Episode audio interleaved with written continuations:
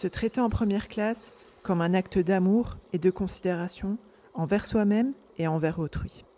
Se donner les moyens de prendre soin de soi, de sa santé mentale et de son évolution personnelle.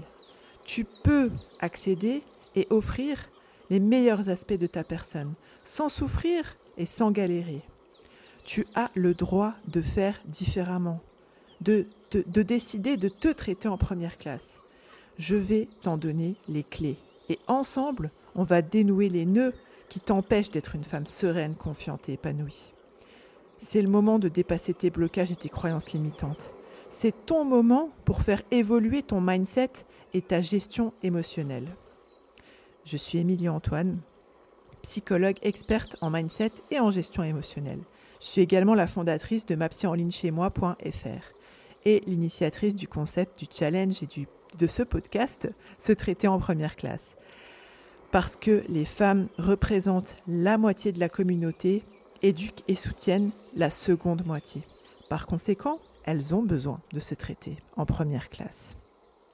Bienvenue dans l'épisode 63 du podcast Se traiter en première classe. Aujourd'hui, je voudrais vous parler du Alors je vais vous parler de la blessure de l'abandon sans abandon. Alors c'est un peu bizarre ce que je vais vous dire mais c'est une espèce de subtilité en fait de la blessure d'abandon qu'on pourrait appeler la blessure de négligence peut-être.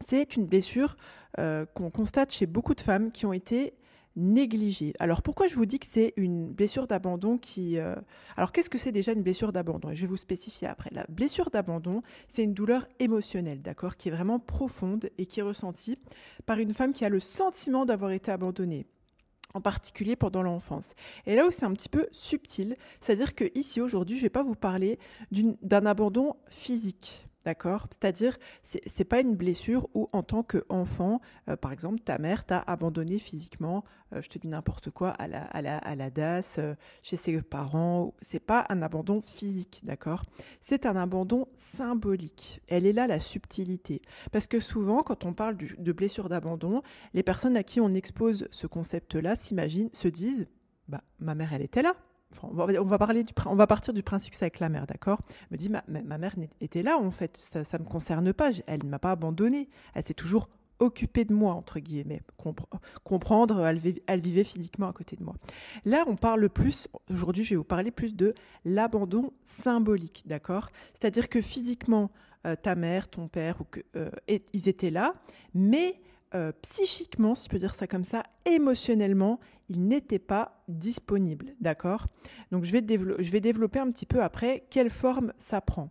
Euh, ça, je vais te le dire tout de suite. Ça peut être par exemple ta, mère, donc physiquement, elle était là, mais euh, elle, a, elle, était malade. Elle avait une pathologie mentale, par exemple une dépression, un burn-out, etc. pendant un moment. voilà, une, un, problème psychologique ou émotionnel, d'accord, qui faisait que euh, ou physique, ça peut être un, quelque chose où elle a été challengée dans sa santé mentale ou dans sa santé physique, qui a eu par conséquence qu'elle était indisponible émotionnellement et psychologiquement. Et donc, euh, qu'elle t'a négligé dans tes besoins physiques, mais surtout dans tes besoins émotionnel, d'accord? Donc c'est pour ça que je vous parle de besoin euh, d'abandon en fait symbolique, parce que encore une fois, physiquement la mère est là, d'accord, mais psychiquement, émotionnellement, psychologiquement, elle n'était pas disponible. Donc du coup, elle, a pu être euh, avoir un comportement négligent, voire même maltraitant euh, avec ses enfants en l'occurrence, toi, si ça te concerne, d'accord? Donc continue à écouter, même si tu penses que ça ne te concerne pas, parce que ça va vraiment t'aider à comprendre certaines femmes euh, où tu es en mode, des fois où tu es en mode tu bugs, tu comprends pas leur réaction. Et là, ça va ça va t'aider à développer justement de la bienveillance, de la compassion, euh, de la de l'empathie euh, pour ces, personnes-là, parce que ça va te donner un petit peu plus, ça va donner un petit peu plus de profondeur à comment tu perçois cette situation-là. Donc comment ça se manifeste, d'accord, pour une personne qui a eu un abandon donc symbolique, d'accord, pas physique? Donc là, on où, elle a été donc euh, abandonnée psychiquement ou émotionnellement ou psychologiquement, même si physiquement euh, il y avait sa mère, mais psychiquement, je répète, elle n'était pas disponible pour une raison euh, de, l'ordre de la santé mentale ou physique, d'accord? Parce que souvent la santé physique, ça a des répercussions sur la santé mentale, et vice-versa, j'ai envie de te dire déjà. Donc comment ça se traduit, d'accord? Ça peut se manifester de différentes manières dans le quotidien euh, d'une femme qui est concernée par cette blessure euh, d'abandon qui prend plutôt des, des, allures de blessure de, de, négligence, entre guillemets, de maltraitance, si je peux dire ça comme ça. Donc souvent, ce qui se produit chez ces femmes-là, c'est qu'elles ont gardé cette peur en fait d'être négligées, d'accord? Et cette, cette personne, elle est souvent dans une crainte qui est constante, euh, que les personnes qu'elle aime ou par qui elle est intéressée la néglige, même s'il n'y a pas de raison valable, d'accord? Donc souvent ça prend la forme de euh, la peur d'être. Alors la personne ne se dit pas j'ai peur d'être négligée. Souvent elle se dit euh, je me sens pas respectée, je me sens pas considérée, euh, on prend pas mon avis en compte, etc. D'accord? Il peut y avoir aussi une autre manifestation courante, c'est qu'elle vit en fait le relationnel avec les autres en mode survie.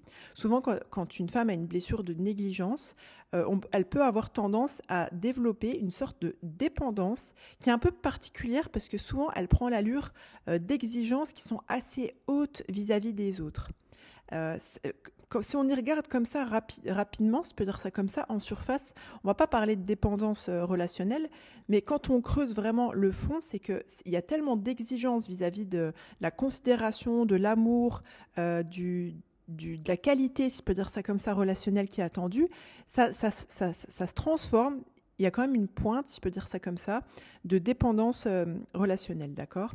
Et bizarrement, souvent ces femmes-là, elles sont aussi dans l'évitement des relations. Et c'est un peu paradoxal, parce qu'on pourrait se dire que euh, bah, s'il y a de la dépendance euh, relationnelle, bah, il n'y a pas d'évitement de la relation. Eh bien si, parce qu'elles peuvent aussi éviter des relations, dans, la peur justement d'être à nouveau négligée, de, ne pas recevoir l'empathie, la considération, euh, l'amour, le respect, etc., dont elles ont besoin. Et, euh, du coup, ben, elles, peuvent euh, des fois être dans une posture où je préfère pas, en mode, je préfère pas me lier avec cette personne-là parce que ça va me faire trop mal, j'ai trop peur que ça se reproduise à nouveau. Et souvent, ce qu'on observe aussi, c'est une espèce de besoin constant de validation, de réassurance. Et encore une fois, c'est assez subtil dans le cas de, la femme qui a une blessure de négligence, parce que euh, elle est, en fait, ça va se transformer en, euh, toujours dans, cette même veine de la, de la survie, elle va être très attentive en fait, elle va être hyper attentive à ce que euh, ses paroles, ses besoins, ses attentes, etc. reçoivent un écho euh, qui, fait beaucoup d'écho en fait. Et s'il a pas, si ça n'arrive pas, si elle ne perçoit pas cette sympathie, cette empathie, cette considération, eh bien, euh, elle, ça la met en blackout, si je peux dire ça comme ça, d'un point de vue émotionnel. Et souvent, encore une fois, c'est un petit peu paradoxal. Euh, je ne vais pas dire qu'il y a une, un estime de soi, une estime de soi pardon, qui, euh, qui est faible, c'est plutôt qu'elle est déséquilibrée. D'un côté, c'est le genre de femme qui a l'air d'avoir hyper, euh, qui, a l'air d'être hyper confiante parce que justement, elle a ses exigences qu'elle clame, si je peux dire ça comme ça. Mais réellement, il y a une grande incertitude concernant ce qui est normal, acceptable ou non dans, dans ce qu'elle est en droit, si je puis dire, d'exiger dans une relation. D'accord? Et euh, du, coup, c'est lié aussi à une, euh, à, une, estime de soi, comme je vous disais, qui est déséquilibrée. Je ne veux pas dire qu'elle est. Euh, on pourrait se dire ah mais elle, pour qui elle se prend pour exiger des choses comme ça. Donc voilà, c'est pas c'est pas la réalité. On va dire qu'elle n'est pas aussi simpliste, mais c'est déséquilibré. Un autre signe aussi qu'il peut avoir, c'est je pense que c'est le truc qui, saute le plus au nez, si je peux dire ça comme ça, c'est des réactions émotionnelles qui sont hyper intense et disproportionnée vis-à-vis de ce qui est en train euh, de se produire et qui pour elle justement la renvoie à cette négligence, cette indisponibilité euh, parentale ou maternelle, euh, cet, abandon, comme je vous disais tout à l'heure, symbolique, d'accord? Ça peut être du genre une simple incompréhension, d'accord Ou un changement de plan, une indisponibilité de n'importe quelle sorte. Ça va entraîner chez elle, ça va la renvoyer en fait dans, sa blessure, dans les, dans les schémas du coup qui se réactivent, et ça va créer une grande rigidité, c'est-à-dire que son cerveau, il va se focus sur ce qui lui prouve qu'il y a de la négligence, ça, en faisant abstraction de tout ce qui viendrait euh, montrer que c'est pas le cas, d'accord?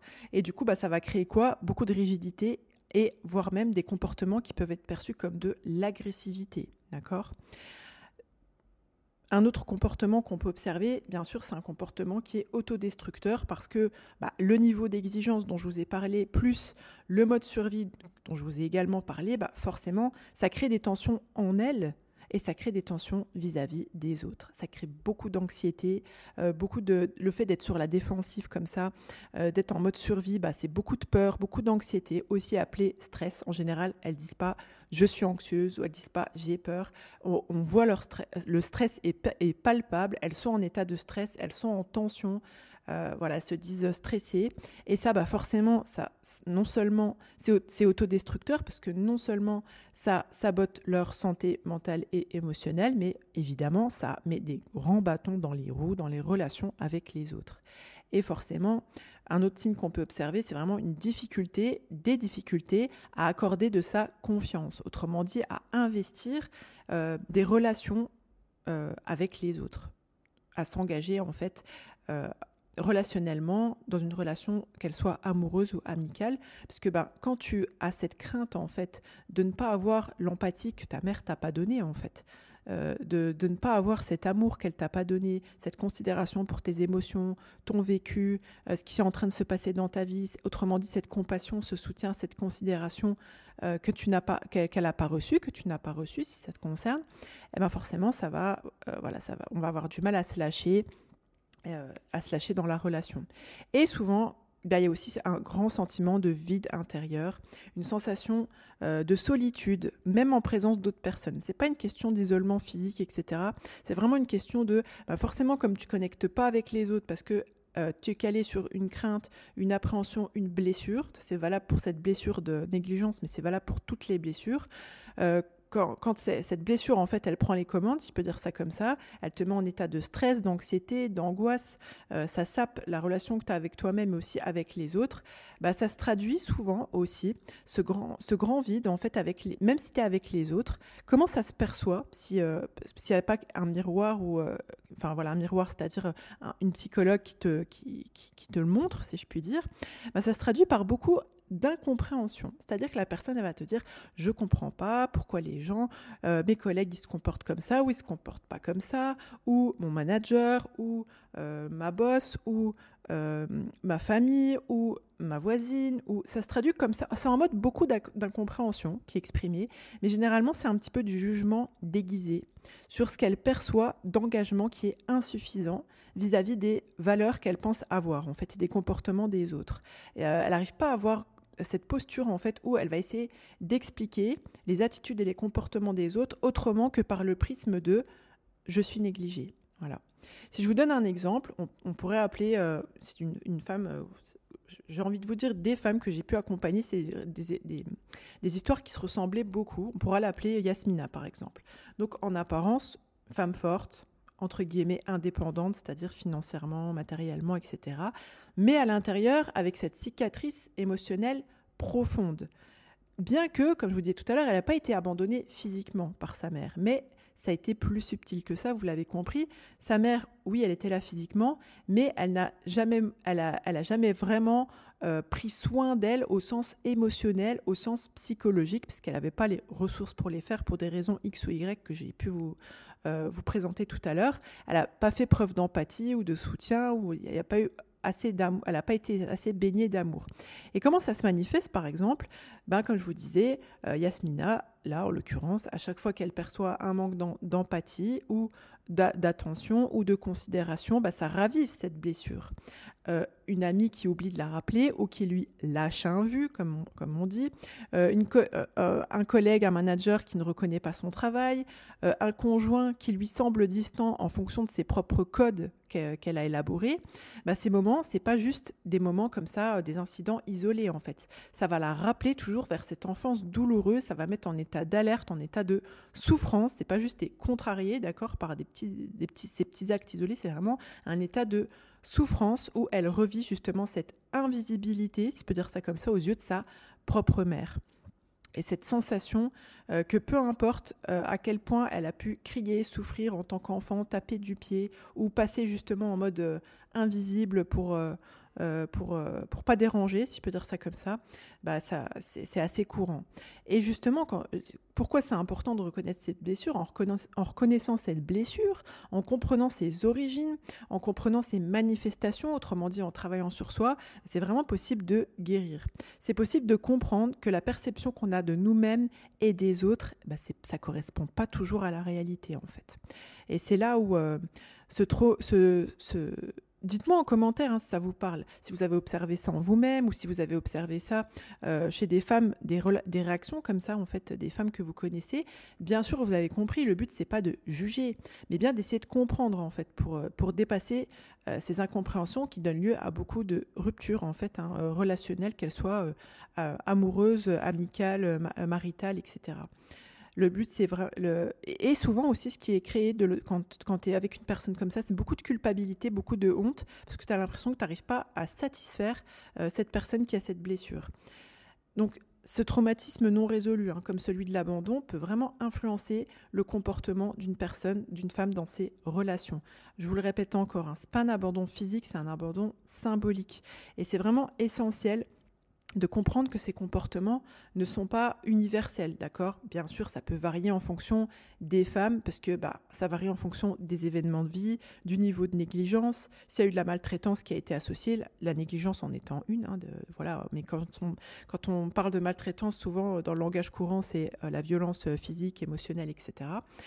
Euh, et ça, ça, ça va dépendre de ça. Ça va dépendre aussi de euh, différents, l'expression, on va dire, de cette blessure, elle va différente de différents paramètres, du niveau de conscience déjà qu'on a vis-à-vis de cette blessure, et des manifestations émotionnelles et comportementales euh, qui, de,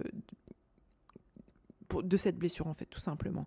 Ça va dépendre aussi, parce que tu peux être consciente que tu as cette blessure d'abandon, cette blessure de négligence, mais à un moment, à un instant T de ta vie, tes ressources psychologiques, émotionnelles sont amoindries. Et du coup, bah, cette euh, blessure, elle va retaper à la porte, si je peux dire ça comme ça, ou comme tu es prise dans, dans, ce qui est en train de se produire en ce moment, tu n'arrives pas à activer en fait peut-être les, ressources, les outils, etc. que tu as pu avoir, euh, parce que justement tu es prise dans ton quotidien et ça t'a coupé en fait euh, d'avec toi-même.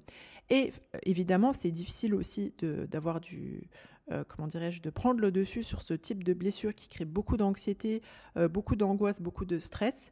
bah, si tu n'as pas de ressources et d'outils non seulement pour guérir cette blessure, mais de continuer en fait de vivre, c'est-à-dire que la blessure, elle a une cicatrice, mais elle n'empêche pas de fonctionner, en fait, de vivre normalement. ben ça, c'est très compliqué. Et il y a beaucoup, il y a énormément de femmes qui non seulement portent cette cicatrice invisible et euh, du coup, ben, pour qui le quotidien est synonyme de beaucoup d'angoisse, de beaucoup d'anxiété, de beaucoup de ce qu'elles appellent voilà d'incompréhension, de déception relationnelle, etc. Euh, et je pense que c'est vraiment hyper important de comprendre et de guérir cette blessure pour pouvoir justement bah, toucher du bout du doigt et découvrir un monde où on se sent beaucoup plus en paix avec soi-même et où les relations avec les autres sont beaucoup plus légères et beaucoup plus satisfaisantes. Si tu ressens ce besoin de te libérer de l'anxiété et de l'angoisse qui entravent ta vie, j'ai une invitation spéciale pour toi. D'accord? Dans quelques temps, je vais animer un, nouvel atelier fin novembre 2023 qui va s'appeler Libère-toi de l'anxiété et de l'angoisse. Découvre ta sérénité intérieure. Dans cet atelier, qui aura lieu fin novembre, comme je te le disais, on va explorer, ce sera un samedi, je t'en dirai un petit peu plus euh, quand tu, si tu rejoins la, la liste d'attente dont je vais te parler. On va explorer vraiment des techniques éprouvées, des stratégies pour surmonter le stress, l'anxiété et l'angoisse que qu'il soit lié à des blessures, euh, que tu en aies conscience ou non, d'accord? Mais souvent, on va voir que c'est forcément c'est lié à comment tu t'es construit en tant que personne. Vous allez découvrir dans cet atelier des outils pratiques pour cultiver justement une paix intérieure durable.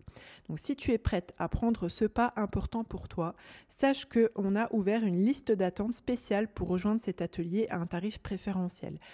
Cette, liste d'attente, tu peux, euh, là, tu vas, je vais te la mettre, je vais te la mettre, pardon, en légende, en comment ça s'appelle, euh, en barre d'infos. Et si tu es inscrite à la newsletter, tu vas aussi euh, recevoir le lien pour rejoindre cette liste d'attente pour avoir accès à ce tarif préférentiel, à ce tarif Early Birds. Mais je te conseille de pas trop attendre pour rejoindre la liste parce que les places seront limitées pour justement privilégier la qualité de l'événement. J'insiste, se traiter en première classe, c'est aussi se donner l'opportunité de guérir, de se libérer de ces chaînes invisibles en fait, dont souvent on n'a pas conscience et qui se manifestent plus par un, mal-être en fait, clairement, qu'on ne comprend pas. Et c'est vraiment l'idée, c'est de, de, permettre vraiment de vivre une vie plus sereine, plus épanouissante. Donc si tu te reconnais dans ce que, ce que je t'ai exprimé aujourd'hui, ou si tu connais une femme que ça pourrait aider, ben, je t'invite vraiment à lui partager l'invitation. Et si tu sens que c'est le moment de te libérer et de découvrir plus de sérénité en toi, je t'invite vraiment à rejoindre cette liste d'attente pour cet atelier qui aura lieu fin novembre où euh, tu vas pouvoir avoir des clés pour te libérer de l'anxiété et de l'angoisse et découvrir cette sérénité, comment accéder à plus de sérénité intérieure. Donc je te mets le lien pour rejoindre la liste d'attente en barre d'infos euh, ou euh, si tu es depuis, euh, si, tu es arrivé depuis le mail, si tu fais partie de la newsletter Ma psy en ligne chez moi, bah, tu auras le lien direct dans le mail. J'aimerais beaucoup avoir vos retours sur ce podcast. Tu peux m'adresser une note, une review, un commentaire depuis ta plateforme d'écoute. nous, ça, c'est hyper encourageant pour toute la team Ma psy en ligne chez moi d'avoir vos reviews, d'avoir vos retours, d'avoir vos commentaires. Et puis, ben, quand tu nous mets une note, eh ben, ça permet à d'autres personnes de pouvoir éventuellement bénéficier de ce podcast se traitant en première classe. Donc pense à t'abonner si ce n'est pas encore fait et à rejoindre la liste d'attente de l'atelier qui aura lieu fin novembre. Merci de votre écoute et de votre attention. Au plaisir de revenir dans vos oreilles. C'était Émilie Antoine, psychologue experte en mindset et en gestion émotionnelle. Je t'ai présenté le podcast Se traiter en première classe, ta dose hebdomadaire pour te construire le mindset, l'état d'esprit, d'une femme épanouie et en phase avec ses valeurs et ses principes et ambitions. Chaque semaine, je déboule pour vous donner des explications concrètes, impactantes et des conseils pour que vous puissiez vivre en fonction de vos aspirations et non en fonction de vos peurs, de vos blessures, de vos traumatismes, de vos croyances limitantes et de vos blocages. Pensez bien que vous êtes la première personne à bénéficier du crédit que vous accordez à votre existence et je vous dis à bientôt. Bye bye